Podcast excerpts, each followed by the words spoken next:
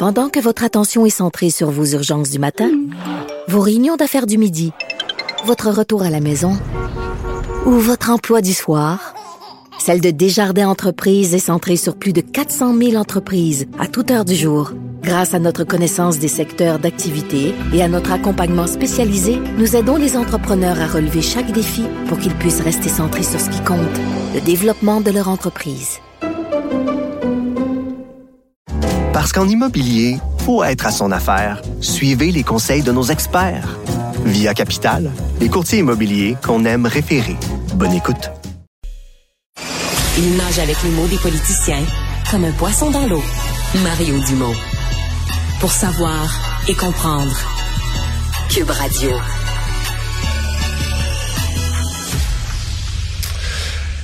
C'est pas facile dans les urgences, puis quand on regarde juste une coche derrière l'urgence, quand ça déborde à l'urgence, euh, oui, tu as les patients là, qui attendent euh, qui attendent dans, la salle d'attente ou qui attendent dans le corridor, mais tu as aussi les paramédics qui, eux, arrivent avec un patient euh, malade. Évidemment, si c'est un cas d'arrêt cardiaque, là, tout, tout rentre à vitesse grand V, ça, il n'y a pas de problème. Mais d'autres cas, ben euh, les paramédics, euh, eux, attendent que l'hôpital fasse la prise en charge. Dans certains cas, c'est assez compliqué. Et ce matin, il y a des images qui circulaient sur le réseau, sur les réseaux sociaux, pardon, qui ont attiré mon attention dans la cour de l'hôpital de Saint-Jérôme. On va discuter avec Hal Newman, un ancien paramédic, mais qui est fondateur du projet La dernière ambulance. Monsieur Newman, bonjour. Bonjour Mario.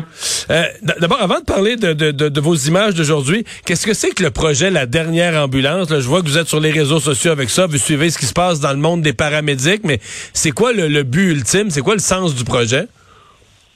Euh, le sens, c'est que euh, c'est pour sensibiliser le monde de le risque à vie avec un, un crise continuelle dans notre système préhospitalier d'urgence à Québec.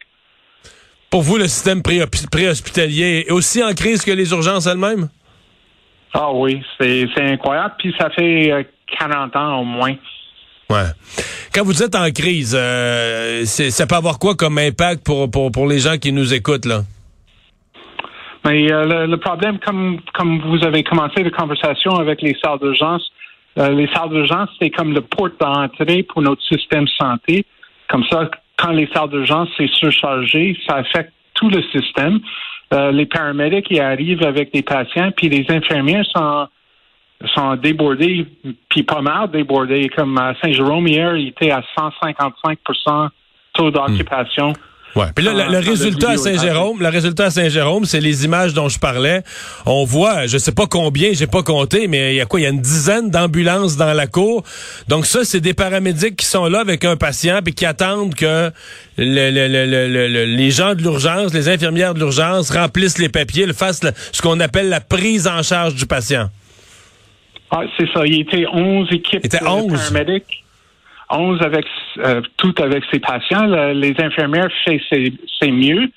Euh, le problème, c'était que le salle d'urgence est déjà euh, débordé. puis chaque ambulance qui arrive, chaque, chaque, équipe de paramédics avec un patient, besoin à temps pour le patient à passer en triage, puis après ça, transfert à un lit disponible.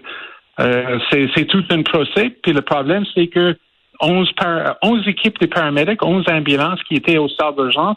Ça veut dire que il n'y a pas beaucoup des ambulances qui restent sur la rue euh, dans cette zone. Non, parce que ça veut dire que si, si se ramassent, si s'accumulent 11 ambulances, ça veut dire que les paramédics passent combien de temps là, dans la cour de l'hôpital avant que leurs patients soient pris en charge? Euh, 3 heures, 4 heures, 5 heures?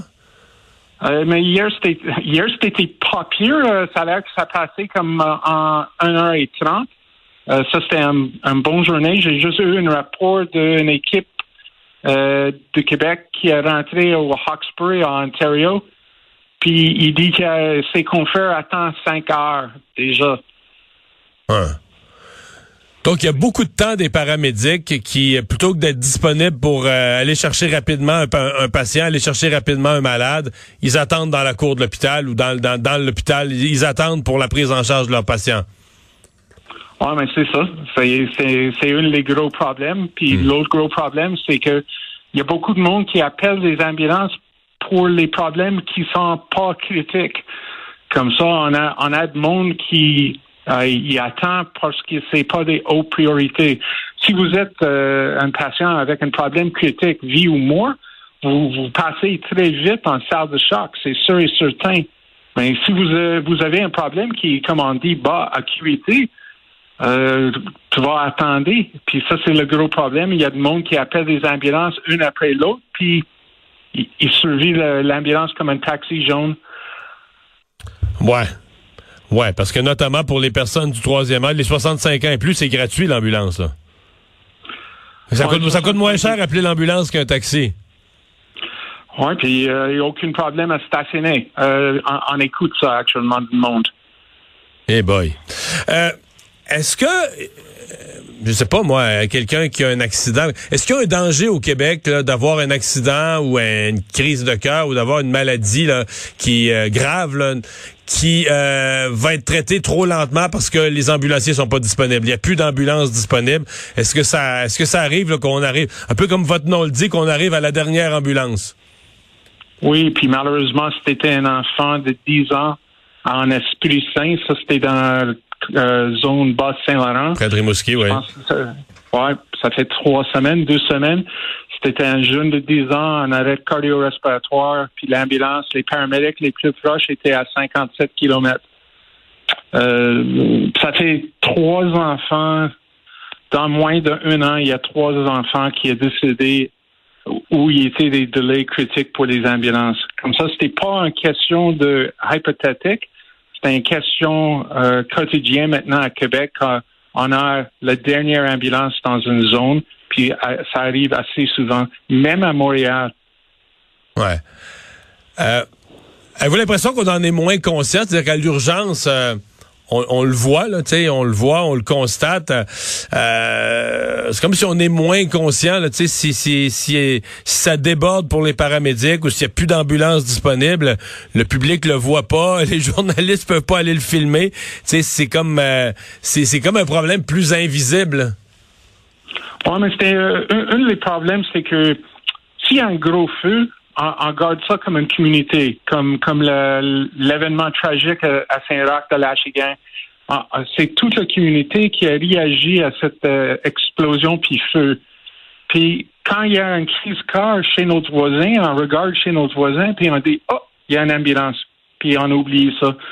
C'est parce que euh, on traite les, les, urgences médicales c'est plus euh, côté individuel puis pas aux communautés. Hmm. Est-ce que les paramédics sont je vous pose deux questions dans une. Est-ce que les paramédics, à votre avis, sont sous-payés et sous-utilisés? Est-ce qu'ils pourraient en faire plus pour, pour aider, pour aller aider des gens chez eux, éviter des visites à l'hôpital? Est-ce qu'ils pourraient en faire plus? Puis en même temps, est-ce qu'ils sont sous-payés? Euh, oui, les deux côtés. Euh, sont, moins payés que euh, ces confrères concerts euh, ailleurs au Canada. Puis malheureusement, sont, sont assez formés que ces confrères Ontario. Puis en Ontario, il utilise comme pour toute son sagesse, pour toutes ses techniques, il peut donner comme 16, 20 médicaments. Il utilise dans soins palliatifs, soins communautaires.